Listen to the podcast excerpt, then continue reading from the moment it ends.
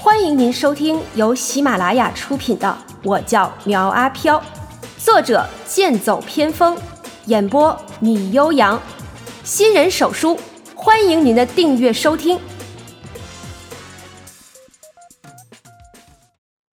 第二十一章，别人的幸福。江夏今年二十六岁，是一名无业青年。吃不了苦，受不了累，为了生活，他做起了小偷。现在人们的钱都放在手机里，身上装不了多少现金，而且呀，他也没有扒手的那些技术，所以他就把目标放到了快递上面。有些小区不让快递进去，就会把快递包裹放在门卫里，等着业主下来拿。而江夏也是瞅准了一点，才将作案目标放在了快递上。怀着忐忑的心情来到门外，随便报了个名字。门卫大爷道：“就在那儿呢，自己找吧。”好机会！在翻找了几下后，江夏拿着一个快递包裹就离开了，一路跑到无人的地方才敢打开。当从中拿出一条黄澄澄的金项链的时候，江夏的眼睛都看直了。第一次出手就弄到一条金项链，江夏激动的手都在颤抖。确定没有人注意这里后，把金项链往兜里一装，盒子随手丢在了垃圾桶里，高兴的离去了。项链卖了三千块。第二次出手，弄到了一部最新款的手机，江夏很是喜欢。不过听说这里面有着定位功能，不敢自己用，拿去呀卖了一万。两次出手都大获丰收，这让江夏更认定收快递是一条发财之路，所以他整日游荡在大街上，专门找那些快递存放点去偷快递。拿到之后，他也不敢回家，而是租了一间房间，美其名曰是办公地点。这天，他把快递收集完后，拎着一个大黑塑料袋，就前往租房的地方。可是，一进楼道，就看到一个纸人立在那里，将他吓了一跳。初一看是真人，近前一看，才发现是个薄薄的纸人。江夏打量着道：“看着做的挺好看，原来是个纸人，真他妈晦气。”等江夏走后，纸人的眼睛转动了一下，似乎非常的生气。江夏上楼之后，看到对门门口放着一个很严实的小箱子，他的职业病又犯了。见上边没有快递面单，反正也没有人看见。直接就将包裹拿回屋去，将门反锁上。江夏开始拆包裹，每拿出一件就能给他一个惊喜。就剩最后一件刚拿回来，江夏抱起来晃了晃，感觉里边的东西很沉，听不到什么响动，估摸着不是什么特别贵重的东西。不过打开之后，一颗人头安安静静的放在里面。苗阿飘睁开眼睛道：“Surprise！啊，鬼呀！”江夏尖叫着跌倒在地上，紧跟着起身去拉门把手，想要夺门而出。可是刚打开门，突然楼道里的灯亮起来了，一个没有头的躯体站在门外。江夏再次被吓了一跳，然后下意识的用力去关门。在关门的时候，苗阿飘的手卡在门上，江夏用力一关，把他的左手，把他的左手砸掉了下来。加藤却像只小老鼠一样溜进了房间内。江夏见状，吓得魂不附体，拼尽全力才将门给关上。还没等他松口气，苗阿飘出声道：“哎，老兄，别害怕，只要你把头还给我身体就行了。”啊，你你还没死透啊？你到底是人是鬼啊？江夏靠在门上，小心翼翼地往盒子里瞧着，想要看看是不是他在说话。只见苗阿飘再度开口道：“嗨，你说是就是喽。哎，老兄，别玩了，赶紧把我的头接上，不然我会缠你一辈子的。”好，好，好，好，好。江夏就要开门的时候，转念一想，一开门，那不就是把鬼招进来了吗？哦，喂，我把你送出去，拜托让你的身体离门远点，好不好？呃，也好，那你要小心啊！如果我的脸被摔到了破相，我可是会找你赔的。好，好，好，好，好。见苗阿飘同意，江夏大着胆子走到箱子的旁边。四目相对，当看到箱子里的苗阿飘在盯着他后，江夏不由得感到一阵反胃。哎呀，老兄，快点啊！苗阿飘出声催促，江夏强忍着恶心，将盒子抱了起来，然后大步走向门口。就在伸手打开门的那一刻，江夏感受到自己腿上有东西。低头一瞧，看到自己的腿正被一只断手紧紧的抓着，一时间慌得手脚不稳，盒中的苗阿飘直接就飞了出去。哎，老兄，你惨了你！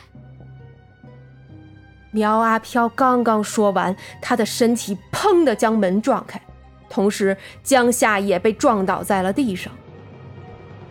苗阿飘指挥着身躯将自己的脑袋安回去。江夏眼睁睁地看着苗阿飘将头安好，不是他不想动，而是已经被吓得僵住了。苗阿飘将头正好，先是将房门一关，江夏惊恐地看着他说：“你，你想怎么样？不想怎么样，只不过呀，我丢了快递。哎，也不知道你见没见过呀。”苗阿飘语音刚落，江夏立刻摇头道：“没，没有啊，我绝对没拿。”哎，你这说的这么绝对，那你这屋子里的快递都是哪儿来的呀？我，这些都是我自己买的。江夏有些语无伦次的说着：“买的？你很有钱吗？给自己买这么高档的女士面膜？”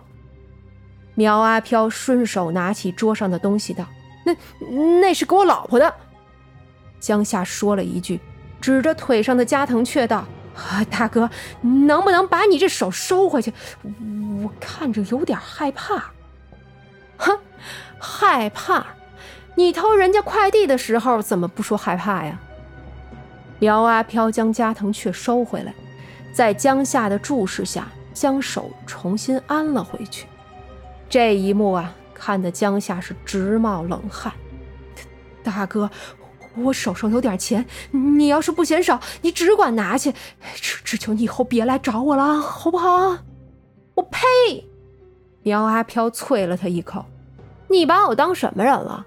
哥是这么贪财的人吗？” 那大哥，你先回去啊。咱每年逢年过节的时候，我多给您烧点纸，您看这成不成？江夏缓过神来后，开始跟苗阿飘讨价还价。苗阿飘随即一笑，起身去厨房拎了一把刀出来。江夏顿时眼睛充血，不断的往后退着道：“大哥，大哥，有话好好说哈！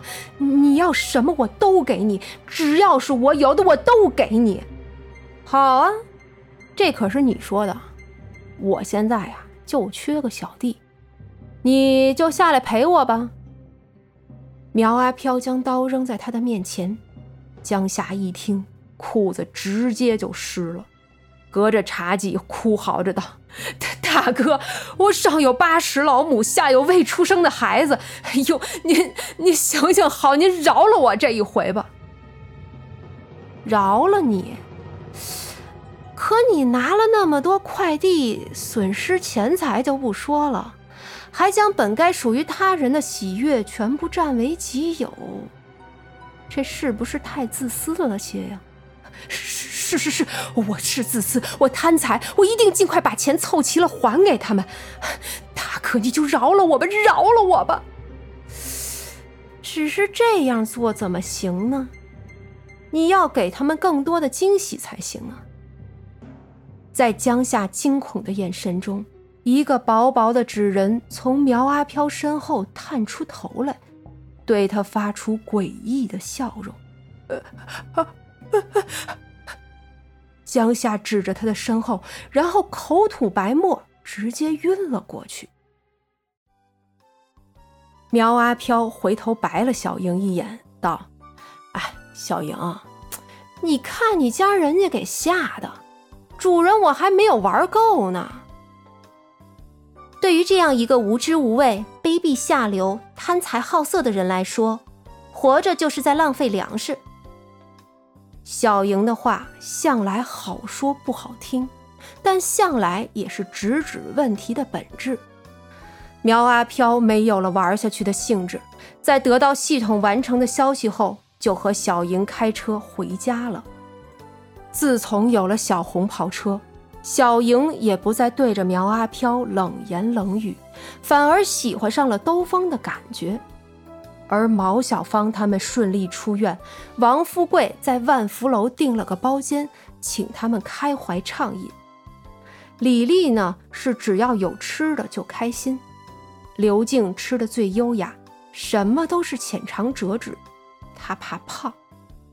毛小芳狼吞虎咽，同时还招呼着关云娟吃。关云娟吃了几口就放下了筷子，专心的喝酒。他想醉一次，或者醉了之后就会忘记不愉快的事情。几个人吃的正开心的时候，房间的门突然被人一脚踹开。一个穿着黑西装、剃着板头的人走进来道：“哟，几位正吃饭呢，打扰一下啊，我要找一位叫毛小芳的朋友。”毛小芳面色苍白的站起身来，看着脸上有着几道狰狞疤痕的男人，连筷子掉在地上都没有发现。他说：“强哥，你怎么找到这儿来了？”本集播讲完毕，欢迎订阅追更哦。